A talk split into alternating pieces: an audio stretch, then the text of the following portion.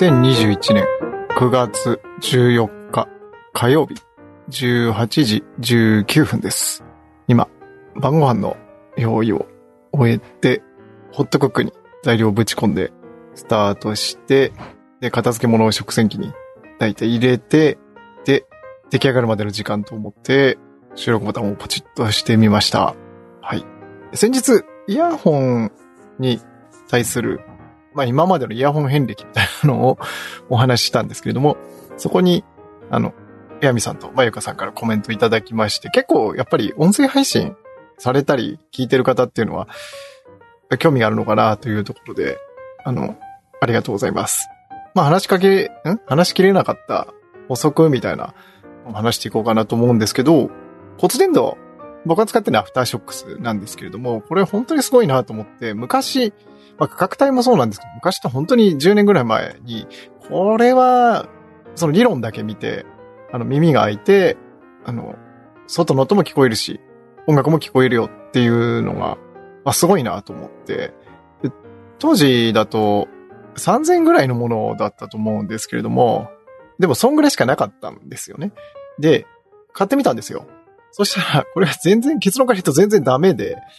あの、確かに、まず全然音量が小さくて、こう当ててるんですけど、耳の穴のそばに。で形状としては今のアフターショックスとかとほぼ同じ形状で、えっと、その時はワイヤード、あの、ワイヤーで繋がってるやつだったんですけど、あの、ん？音量小さいな上げてて、あ、聞こえる聞こえると思ったら、あの、盛大にこう音漏れみたいになってて、それが耳の穴に入って聞こえただけっていう。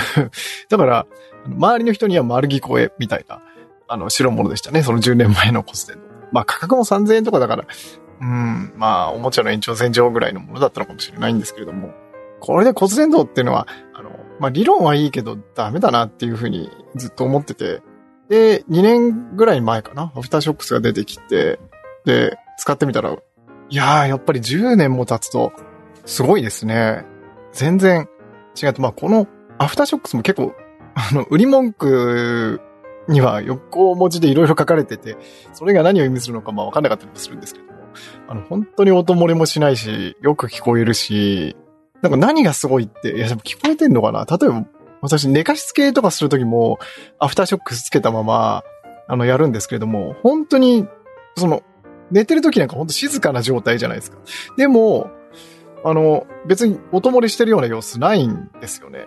で、当たり前なんですけど、これがなんか、外して何か物に当たってたりなんかすると、そこに反響して聞こえたりはするんですけれども、だから結構面白いです。あの、箱、例えばお菓子の箱とかにこうやって当てると、それがな、なんていうのかな、スピーカー代わりになって、こう、音が聞こえるみたいな感じになったりして、これ、なんていうのかな、音の伝わり方の、この理科の勉強にもなるんじゃねえかみたいな感じですね。はい。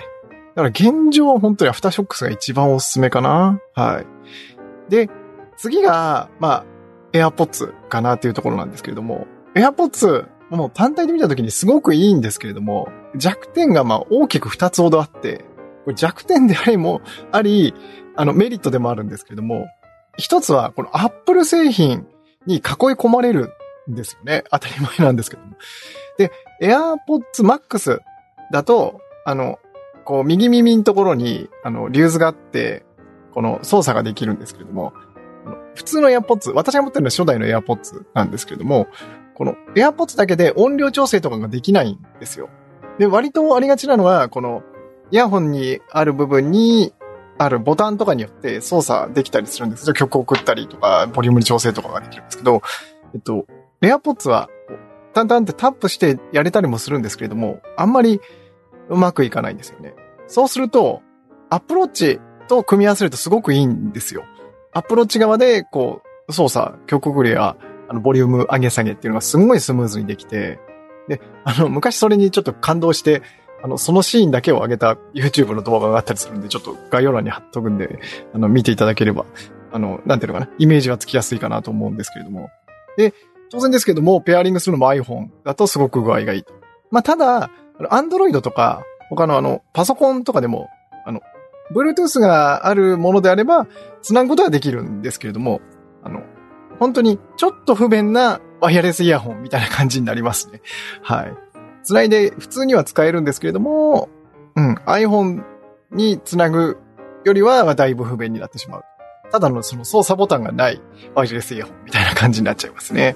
はい。だからそうすると、AirPods を使うと、この AirPods、iPhone、Apple Watch ってこの3種の神器に囲い込まれて、そうすると、まあ、パソコンも Mac の方がいいのかなって言って、で、えっと、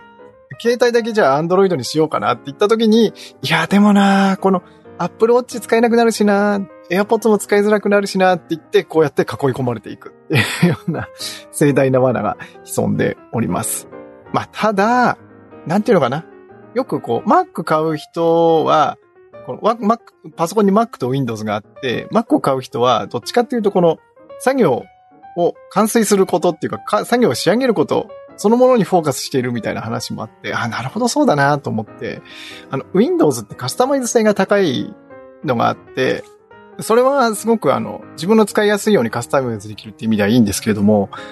ただそこにフォーカスしちゃって、あの、作業構築に精を出し続けちゃうっていう面があるなっていう話がどっかで見て、ああ、なるほどなっていうふうに思って、この、Android とかと、その iPhone とかの Apple 製品ってそれに通じるところがあるなと思って、なんていうかな、道具は使うためにあるんだっていうふうにこう割り切って、この何かをするために、例えば、この音楽を聴くため、音声詞を聞くためのツールであって、特にそこに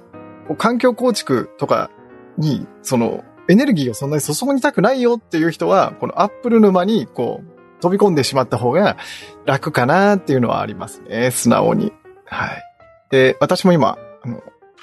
アプローチも今使わなくなってガーミンとかを使ってるんで、なかなかこれがどうしてっていう感じですね。うん。だから AirPods だけでどうこうって感じではないですね。もうこの AirPods 便利なんですけど、Apple 製品以外に接続するっていうのがなかなか感じが違ってくるぞという感じでございます。はい。えっと、タイマーに呼ばれたりとか、子供に呼ばれたりとかして、中断して話し直したりとかしてるうちになんか話があっち行ったりこっち行ったりしたような気がするんですけれども、はい。こんなとこにしとこうかなと思います。では、また明日。